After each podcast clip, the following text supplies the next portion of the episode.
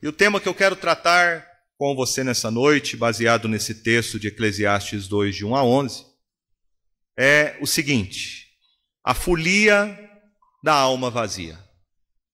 Por que eu escolhi esse tema? Porque estamos neste final de semana e no próximo, tendo uma festa que alguns chamam de o maior evento e expressão cultural do nosso país. Quando se viaja pelo mundo afora, o Brasil é conhecido como país do carnaval, país da folia. E eu quero tratar sobre este tema à luz da experiência que Salomão teve. E mostrar para você nessa noite, a partir dessa exposição, que Salomão buscou o que muitas pessoas buscam nos dias de hoje. É em razão disso que este livro é tão contemporâneo como foi nos dias em que ele foi escrito por Salomão.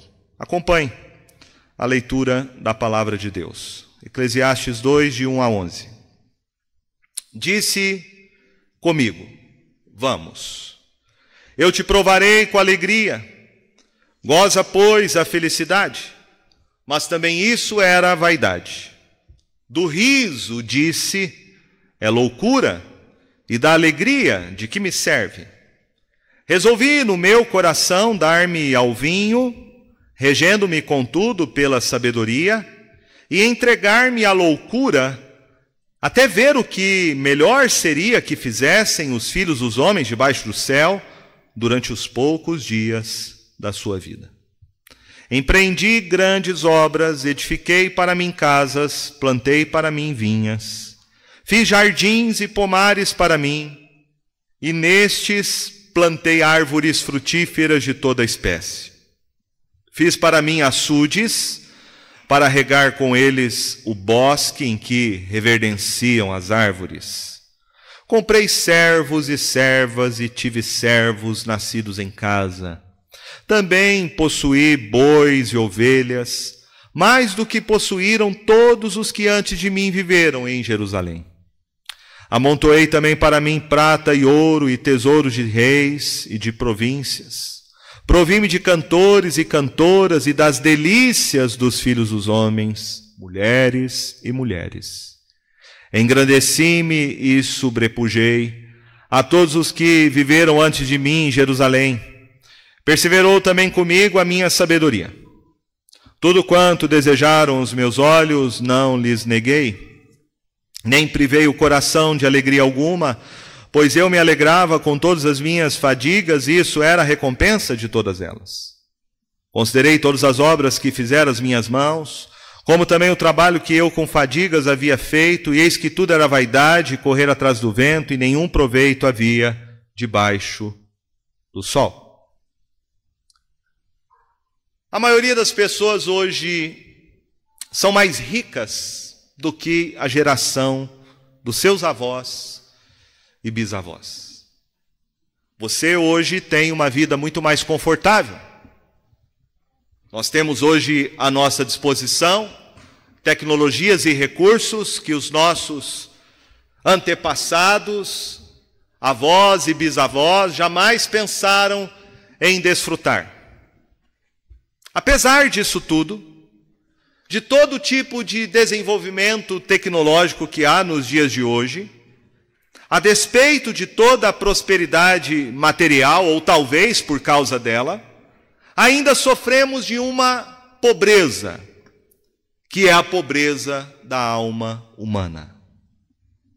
O gosto e a busca pelo prazer e conforto aumentaram, mas o apetite por este mundo vai para além de qualquer satisfação humana.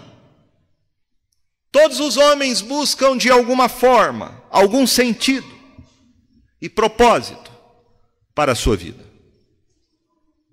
Olhamos à nossa volta neste período de carnaval e vemos as pessoas obcecadas pelo prazer.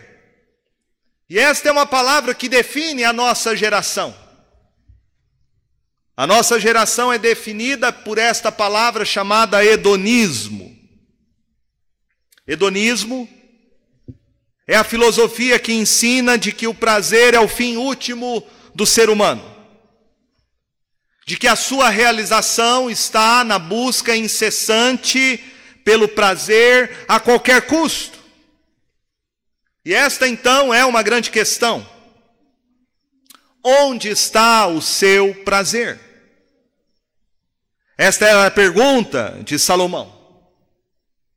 Salomão, em outras palavras, está perguntando neste livro, e este vai ser o grande tema que percorre todo o livro que ele escreve. A grande inquietação da alma de Salomão neste livro é onde encontrar sentido para sua alma. Será que prazeres transitórios, sexo, dinheiro, trabalho, ter filhos, bens. Será que a vida se resume nisso? Ou existe algo a mais?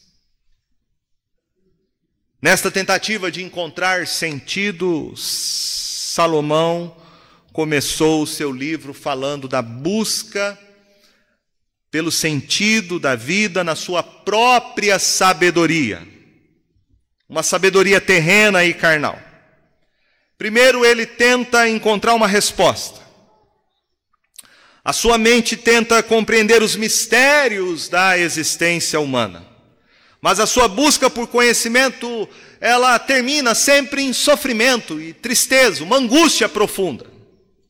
Ele diz em Eclesiastes 1:17: Apliquei o coração a conhecer a sabedoria e a saber o que é loucura e o que é estutícia e vim a saber que também isto é correr atrás do vento. Porque na muita sabedoria há muito enfado. E quem aumenta a ciência, aumenta tristeza.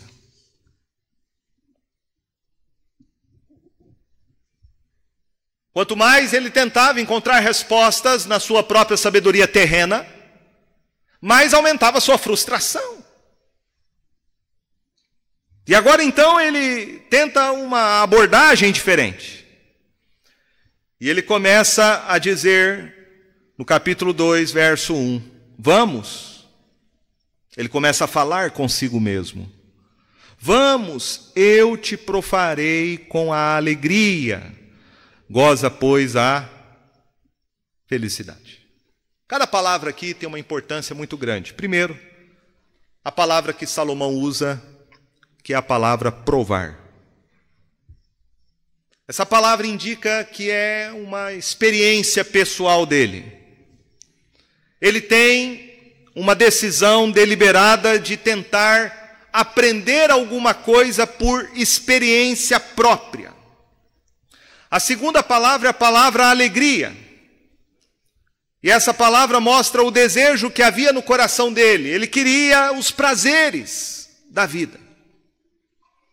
Salomão aqui é uma espécie de andarilho, alguém que tenta buscar uma experiência, uma sensação, que faça ele de repente sentir que ele tem algum significado, que a vida dele não é uma vida vã e passageira.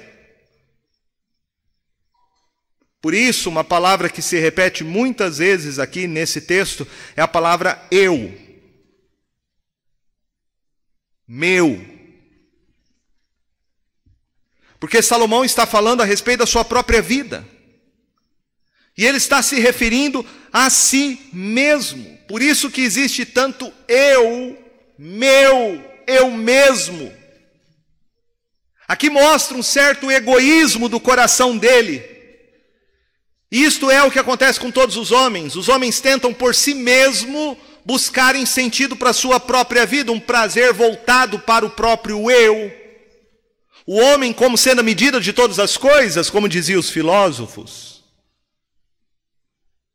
Em outras palavras, Salomão decide fazer da sua felicidade o propósito principal da sua vida. É assim que muitas pessoas tentam viver a sua vida nos dias de hoje.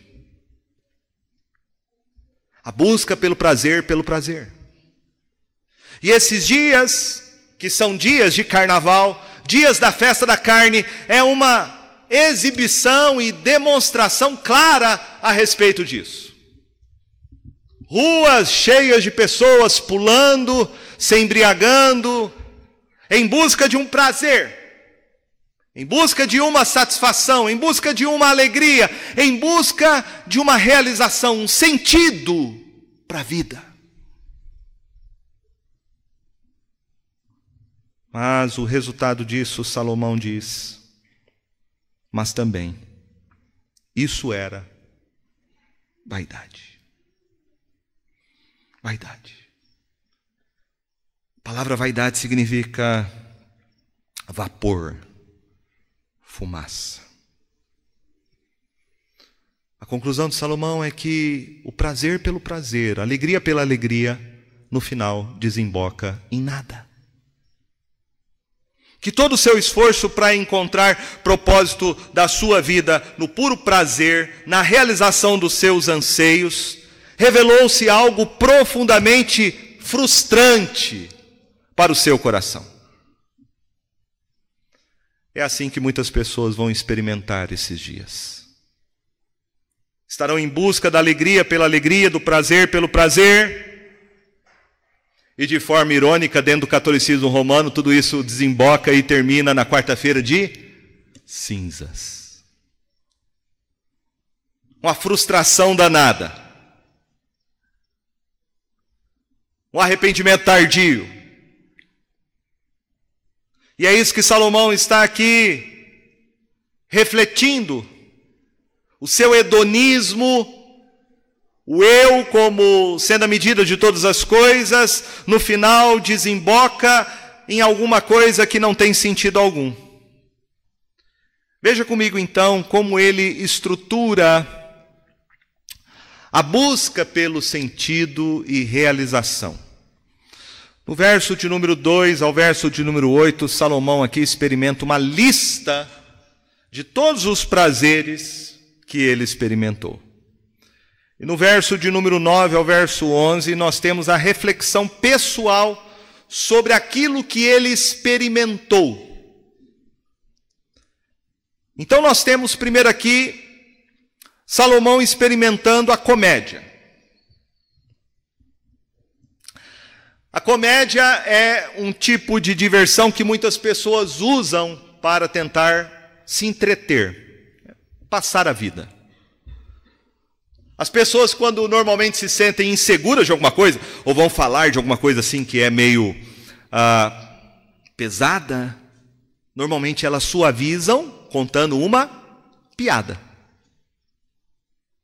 A comédia é usada para suavizar a dor e a frustração da alma humana. Quando as pessoas estão, de repente, num final de semana ou num feriado entediadas com o ócio, elas pensam: vamos fazer alguma coisa para nos alegrar? Vamos assistir um filme? Vamos ver uma comédia? Assistir uma série? Vamos conversar com alguém? Vamos ver algum vídeo engraçado, algum meme na internet para tentar alegrar o coração? Salomão tentou esse tipo de coisa. E isso não lhe trouxe nenhuma satisfação que fosse duradoura. Veja a conclusão dele, ele diz o verso de número 2: Do riso, disse, é loucura, e da alegria, de que serve? Loucura aqui não é loucura mental, como a gente usaria no sentido dos nossos dias. Essa loucura aqui se refere a uma perversão moral, não uma deficiência mental. E o que Salomão está dizendo é que muitas risadas e alegrias que a gente tem são assim. Elas são perversas, são imorais. Lógico que existem risadas e alegrias que são, sem dúvida alguma, algo que nós fazemos para a glória de Deus. Mas existem muitas coisas que a gente faz que alegram o nosso coração, que são frívolas, que são coisas extremamente superficiais e banais coisas cínicas, sarcásticas e até mesmo cruéis. E a gente gosta de ver essas coisas.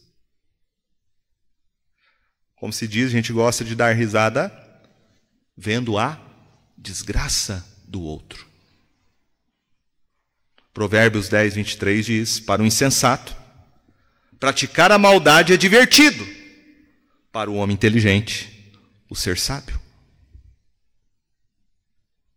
Então nós precisamos avaliar sempre qual é a razão da nossa alegria. Se nós estamos nos alegrando na bondade de Deus, ou se estamos rindo à custa de outra pessoa. Porque a vida humana não é uma piada.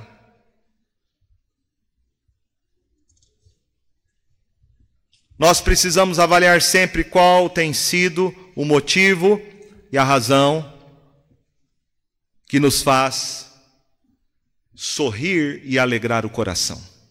O próximo prazer que o homem experimentou, que Salomão descreve, foi o álcool, a bebida. Aqui nós temos um outro método muito popular, extremamente praticado nesses dias de carnaval. Encontrar alegria num copo de cerveja. E Salomão aqui encontrou um lubrificante para dar suas gargalhadas. Ele diz o verso 3: Resolvi no meu coração dar-me ao vinho, regendo-me contudo pela sabedoria entregar-me à loucura, até ver o que melhor seria que fizessem os filhos dos homens debaixo do céu durante os poucos dias da sua vida.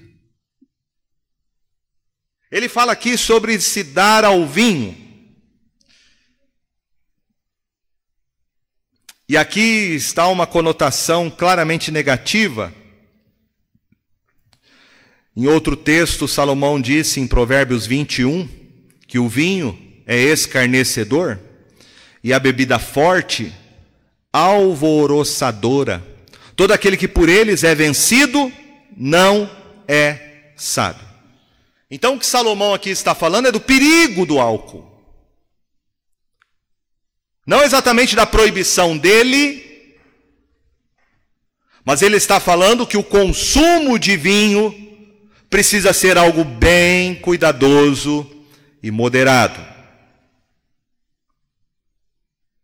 Ele não fala que ele está se entregando aqui à bebedeira, mas ele está dizendo que o vinho era algo que ele buscava como um apreciador que ele era, tentando buscar através do vinho uma espécie de satisfação pessoal.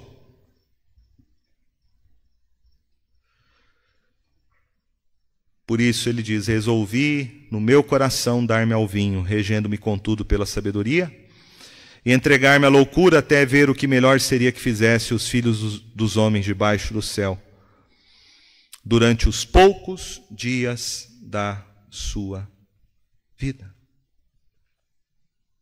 Veja que ele tenta buscar então no vinho, que era a bebida muito consumida naquela época, hoje em dia seria a cerveja, porque o vinho é caro, mas Salomão era rei. Ele tinha vinícola, os melhores vinhos. Mas ele diz aqui que ele tenta, através do vinho, encontrar resposta para as suas crises. Ele tenta encontrar num copo, um copo vermelho, ele tenta encontrar nesta bebida a resposta para as suas angústias mais profundas. E ele vai dizer aí no final do verso de número 3 sobre a brevidade da vida a brevidade da vida, durante os poucos dias da sua vida. E aqui está uma razão que leva muitas pessoas a buscarem o prazer desta maneira. A razão que leva muitas pessoas a buscarem o prazer pelo prazer é que a vida é curta, passageira. Muitos jovens e adolescentes pensam assim. Se a vida é curta, se a vida é passageira, se a minha juventude vai passar tão rápida e logo eu já vou ser um velhinho, então eu tenho que curtir a minha juventude com o máximo que eu puder. Salomão fez exatamente isso. Ele curtiu a vida como ninguém. Porque na compreensão dele a vida é curta, e se a vida é curta, eu tenho que festejar, eu tenho que cair na folia.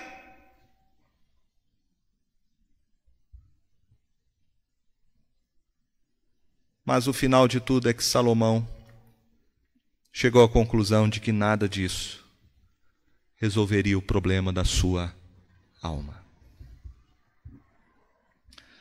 Essa é uma experiência muito comum. Se perguntar para os mais idosos que aqui estão, vão dizer: se eu pudesse voltar atrás. Ah, se eu pudesse de novo ser um jovem, um adolescente, como eu faria tudo diferente.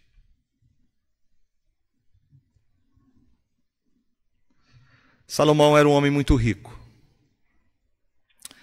E ele podia experimentar quase tudo o que ele queria. Ele era filho de um pai rico. Seu pai era o rei Davi. Ele levava o estilo de vida que os ricos famosos levam. E ele construiu um lindo lar e plantou muitos jardins magníficos. Veja o que ele fala do verso 4 ao verso 6. Empreendi grandes obras, edifiquei para mim casas, plantei para mim vinhas Fiz jardins e pomares para mim, e nestes plantei árvores frutíferas de toda espécie. Fiz para mim açudes, para regar com eles o bosque em que reverdenciam as flores. Salomão aqui faz tudo para ele. Veja que é isso que se repete várias vezes. Fiz para mim, fiz para mim, plantei para mim, construí para mim, tudo era para ele.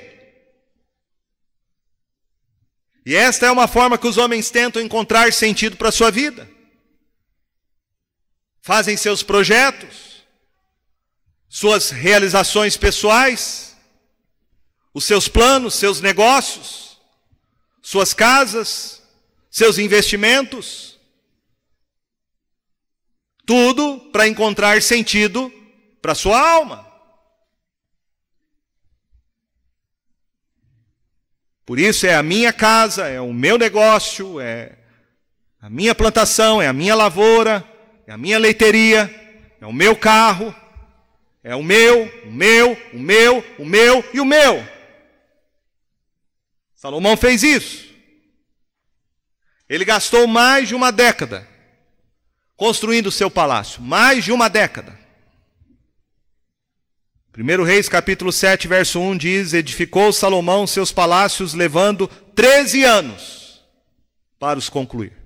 13 anos. Ele era um homem muito hábil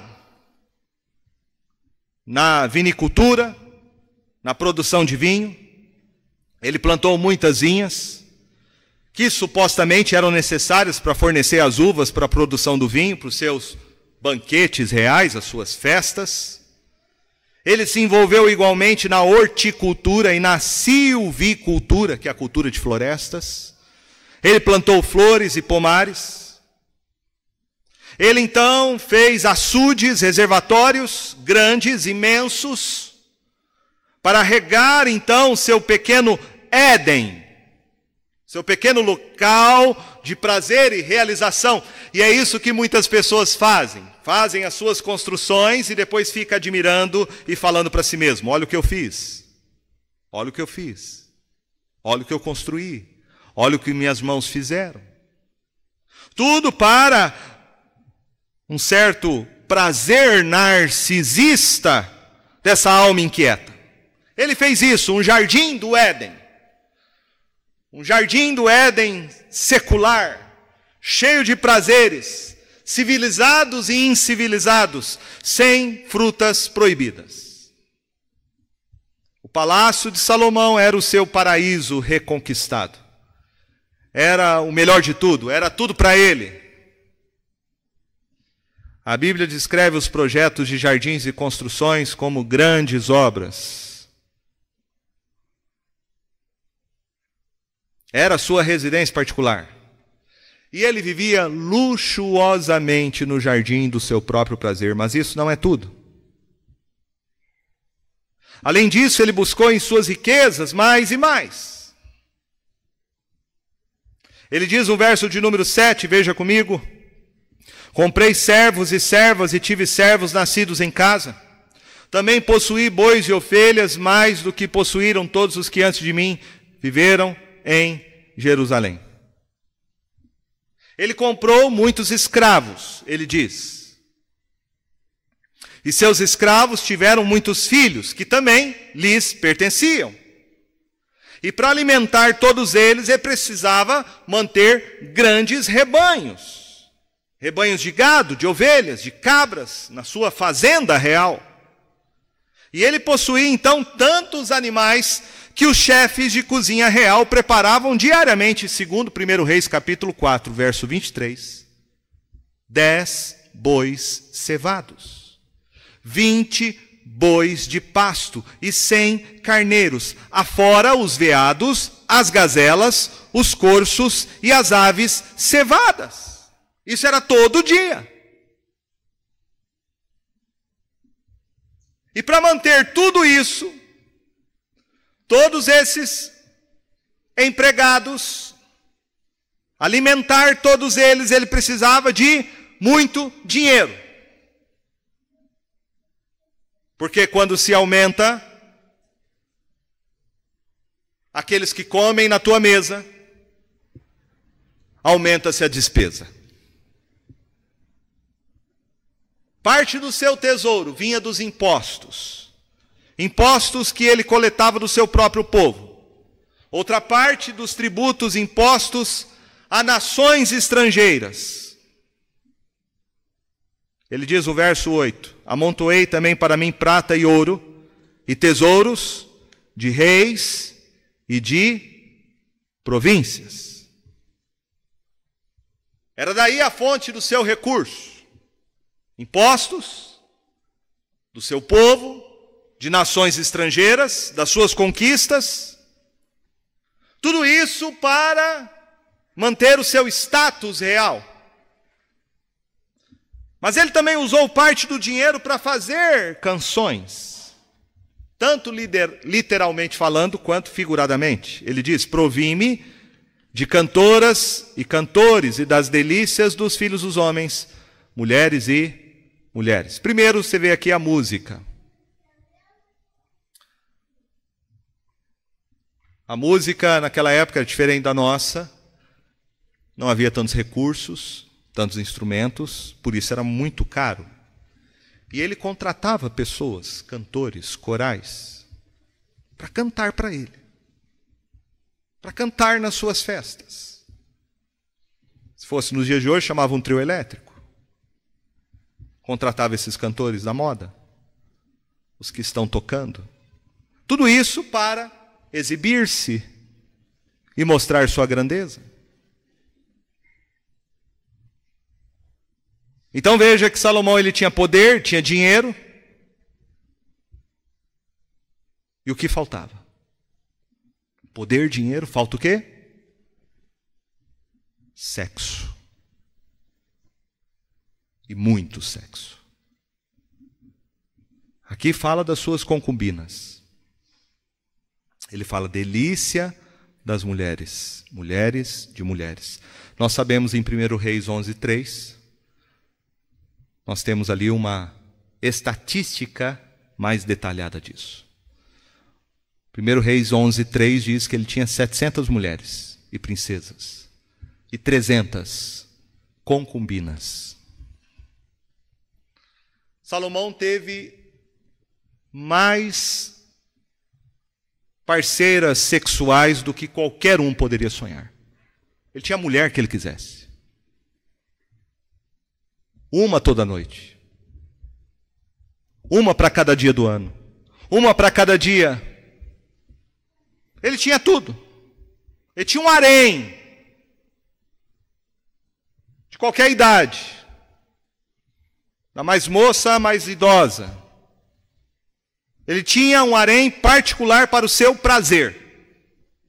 Então ele tinha vinho, ele tinha mulheres, ele tinha música, ele tinha um carnaval. Era carnaval todo dia? Se Salomão vivesse nos dias de hoje, ele estaria estampado nos sites. Ele seria um Neymar. Ele seria um cantor famoso. Ele seria um artista que estaria nas redes sociais. O seu, sua casa, o seu palácio seria objeto de revistas de moda, de arquitetura. Ele ia ditar essas coisas, tendências. As estrelas da música pop iriam cantar nas suas festas de aniversário. As supermodelos, as mulheres mais lindas do mundo, estariam agarrando no seu pescoço. Então, tudo que Salomão teve é o que as pessoas hoje buscam. Quantos querem viver como um rei? Quantos querem viver uma vida como Salomão? Ter uma casa melhor? Ter prazeres? Ter mulheres? E Salomão resume esse seu experimento de prazer, dizendo no verso 9 e 10: Engrandeci-me e sobrepujei a todos os que viveram antes de mim em Jerusalém. Preservou, perseverou também comigo a minha sabedoria. Tudo quanto desejaram os meus olhos não lhes neguei, nem privei o coração de alegria alguma, pois eu me alegrava com todas as minhas fadigas, e isso era a recompensa de todas elas. Veja que Salomão aqui diz, de uma forma resumida, que ele se tornou a pessoa mais importante de todas as pessoas que viveram na sua geração. Se tornou o the best, o melhor de todos. Tudo que ele quis, ele fala no verso 10, tudo que ele quis, tudo que ele pôde adquirir com seu dinheiro, tudo, tudo, tudo, ele não lhe negou. Ele não privou o seu coração de nenhuma alegria, de nenhuma sensação, de nenhum prazer. Tudo que o homem desejava, ele teve. Tudo, absolutamente tudo.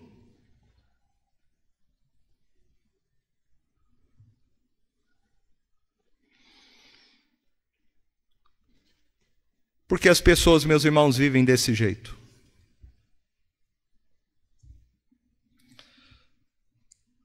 As pessoas vivem desse jeito porque elas acham que elas merecem viver desse jeito.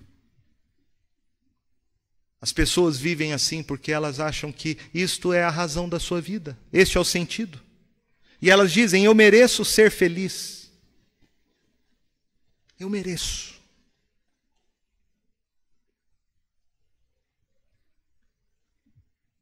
Eu mereço essas coisas. E quando as pessoas vivem para si mesmas, vivem desta forma como Salomão viveu, absolutamente egocêntrico, uma vida narcisista, voltado para si mesmo, as pessoas estão vivendo uma loucura, estão caindo numa cilada, não estão seguindo a advertência que a Escritura faz. Porque diz 1 João capítulo 2, verso 15, que não devemos amar o mundo nem as coisas que há no mundo, porque se alguém amar o mundo, o amor do Pai não está nele, porque tudo que há no mundo, a concupiscência da carne, a concupiscência dos olhos e a soberba da vida, não procede do Pai, mas procede do mundo. Ora, o mundo passa, bem como a sua concupiscência, aquele, porém, que faz a vontade de Deus permanece para sempre. O apóstolo Paulo, escrevendo para o jovem pastor Timóteo, disse que nós chegaríamos um tempo que as pessoas seriam mais amigas dos prazeres que amigos de Deus.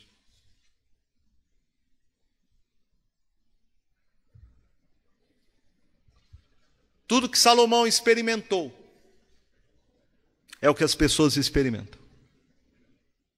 E a experiência de Salomão aqui mostra que o coração do homem é uma fábrica de ídolos. Porque quando nós damos as costas para Deus, que é a fonte do real prazer, nós vamos buscar nas coisas deste mundo ídolos para darem sentido para nossa alma e trazer realização para o nosso coração. Veja que no fim Salomão chegou à mesma conclusão. A conclusão de que tudo é vão,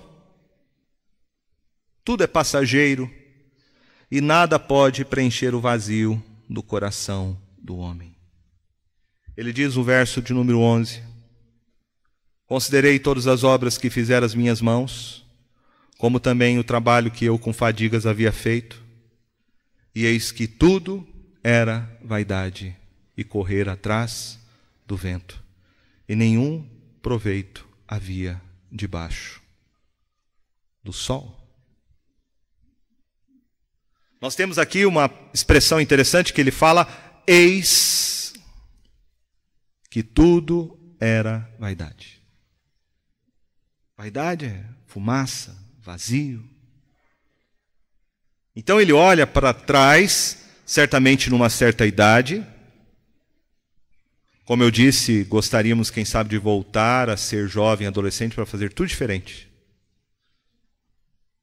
E agora ele olha para trás e diz: eu desperdicei. Desperdicei um bom tempo da minha vida correndo atrás do vento. Correr atrás do vento é uma expressão, uma expressão oriental que significa se esforçar tanto para nada. Porque quem consegue alcançar o vento Assim foi a vida dele. Ele correu o máximo que ele pôde. Ele viveu intensamente. Ele buscou como ninguém, de forma implacável, mas o resultado foi vazio, frustração.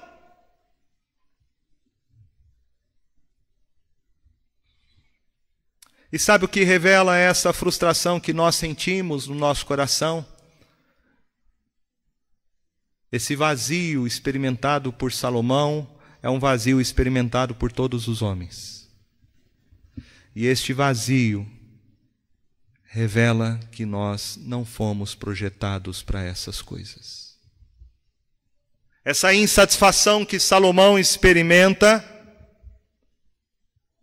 faz ele parar para refletir que nada dessas coisas podem dar sentido para a sua vida porque ele não foi criado para essas coisas, ele foi criado para o Deus eterno, e somente ele poderia trazer realização e satisfação para o seu coração.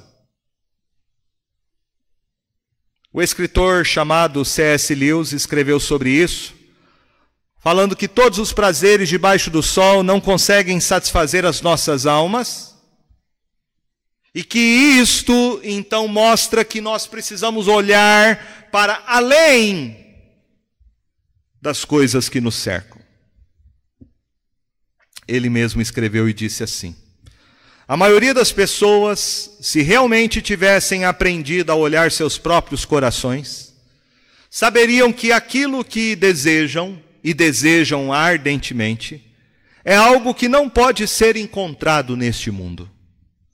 Há todo tipo de coisas neste mundo que prometem dá-lo a você, mas elas nunca conseguem cumprir sua promessa.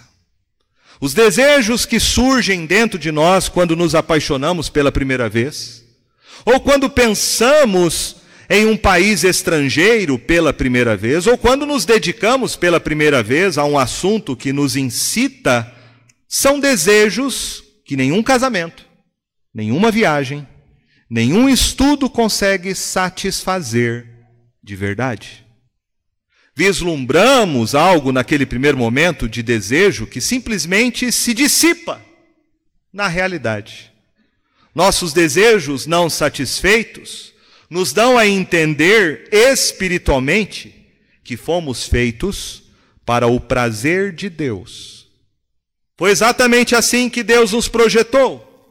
Se fôssemos capazes de encontrar satisfação duradoura nos prazeres terrenos, jamais reconheceríamos nossa necessidade de Deus. Há uma insatisfação transcendente no homem. A conclusão de Salomão é exatamente essa. Essa inadequação que ele traduz aqui no texto mostra exatamente que a sua conclusão é que somente Deus e não as coisas poderiam preencher o vazio da sua alma. E esta é uma das razões porque Eclesiastes está aqui na Bíblia.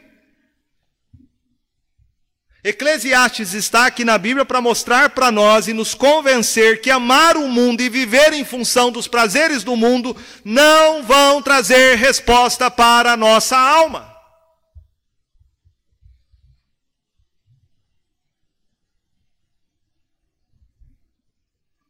O vazio, como disse Agostinho, o vazio do coração do homem é do tamanho de Deus.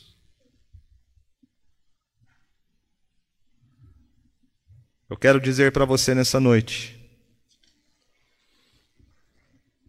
que é somente quando o homem realmente reconhece essa inadequação que ele tem de tentar preencher com as coisas deste mundo o vazio da sua alma, que ele então vai chegar à conclusão que somente alguém fora dele pode dar sentido para a sua vida. Quando o homem experimenta essa frustração da alma, ele então pode descobrir que somente Jesus Cristo e ninguém mais, somente Jesus Cristo pode preencher o vazio da sua alma. O Senhor Jesus disse àquela mulher samaritana, em João capítulo 4, verso 13: quem beber desta água tornará a ter sede, aquele, porém, que beber da água que eu lhe der nunca mais terá sede, pelo contrário, a água que eu lhe der será nele uma fonte a jorrar para a vida eterna. A conclusão de Salomão é de que ele foi projetado por Deus, e somente em Deus ele encontraria o verdadeiro sentido para a sua alma. E é isso que você deve entender nessa noite. Que as coisas deste mundo não vão preencher a sua alma, somente o próprio Deus que enviou Jesus Cristo pode dar sentido para a sua vida, pode trazer realização para a sua alma, pode preencher o vazio do seu coração texto nos fala em João, capítulo de número 7, o Senhor Jesus se levantou no meio de uma festa. Não era uma festa mundana, era uma festa religiosa da tradição judaica. Ele se levanta no meio daquela festa, no último dia da festa, e ele diz para todos que ali estavam: Se alguém tem sede, venha a mim e beba. Quem crer em mim, como diz a Escritura, do seu interior fluirão rios de água viva. Eu quero convidar você nessa noite a dar um passo de fé. Venha Jesus Cristo nessa noite. Dê as costas para o mundo. Abandone os ídolos do seu coração. Volte-se para Cristo em arrependimento e creia nele, pois ele somente pode preencher o vazio da sua alma. Somente ele pode lhe dar realmente contentamento, vida eterna e salvação. Quando você entende que o seu vazio essencialmente é um vazio de Deus, e que a resposta para as suas complexidades mais profundas está em Jesus Cristo, que Ele é o único Salvador e beber dele é beber da graça abundante que só Ele pode dar. Você então vai compreender que tudo o resto são coisas transitórias, mas são coisas que não podem definir a sua alma. Elas são apenas meios pelos quais você pode glorificar a Deus, mas elas jamais podem ser um fim em si mesmo. Existe prazer no trabalho, existe prazer no banquete, existe prazer no ouro e na prata, existe prazer na música, existe prazer nas relações sexuais. Mas quando nós entendemos que essas coisas são para glorificar a Deus e elas não são em si mesmas a resposta para a insatisfação da nossa alma. Agostinho disse: Senhor, tu nos criaste para ti, e a nossa alma não encontrará descanso até repousar em ti. Você vai passar a sua vida inteira correndo atrás do vento. Se você não se render aos pés de Jesus. Você vai buscar os ídolos deste mundo como fonte do seu prazer e realização. E você não vai encontrar. Tudo é vaidade e correr atrás do vento. O único que pode realmente dar descanso para sua alma é Jesus Cristo. E Ele convida você nessa noite dizendo: Vinde a mim, vinde a mim, todos que estáis cansados e sobrecarregados, e eu vos aliviarei. Tomai sobre vós o meu jugo e aprendei de mim, porque sou manso e humilde de coração, e achareis descanso para a vossa alma, porque o meu jugo é suave, o meu fardo é leve. Carnaval, dinheiro, sexo, bebida, drogas, mulheres, homens, realizações. Nada disso pode preencher o vazio da sua alma. Somente Jesus Cristo. E quando você realmente encontra em Jesus Cristo o seu descanso, tudo o resto passa a ter um novo sentido. Porque você passa por uma transformação onde o Evangelho renova a sua mente, não se deixando conformar com este século, e você passa a experimentar qual é a boa, perfeita e agradável vontade de Deus. Você passa a desfrutar dessas coisas, mas não colocando essas coisas no lugar daquele que pode lhe dar sentido Jesus Cristo. Você não precisa ter alguma coisa para ser feliz. Você precisa conhecer a Jesus Cristo para experimentar a verdadeira felicidade. Que nessa noite você se renda a Ele. Abandone os ídolos do coração. Volte para Jesus Cristo e nele você encontrará o verdadeiro sentido, o verdadeiro hedonismo cristão. Saberá realmente, realmente, curtir a vida, viver a vida para a glória de Deus. Que assim o Senhor nos abençoe. Amém?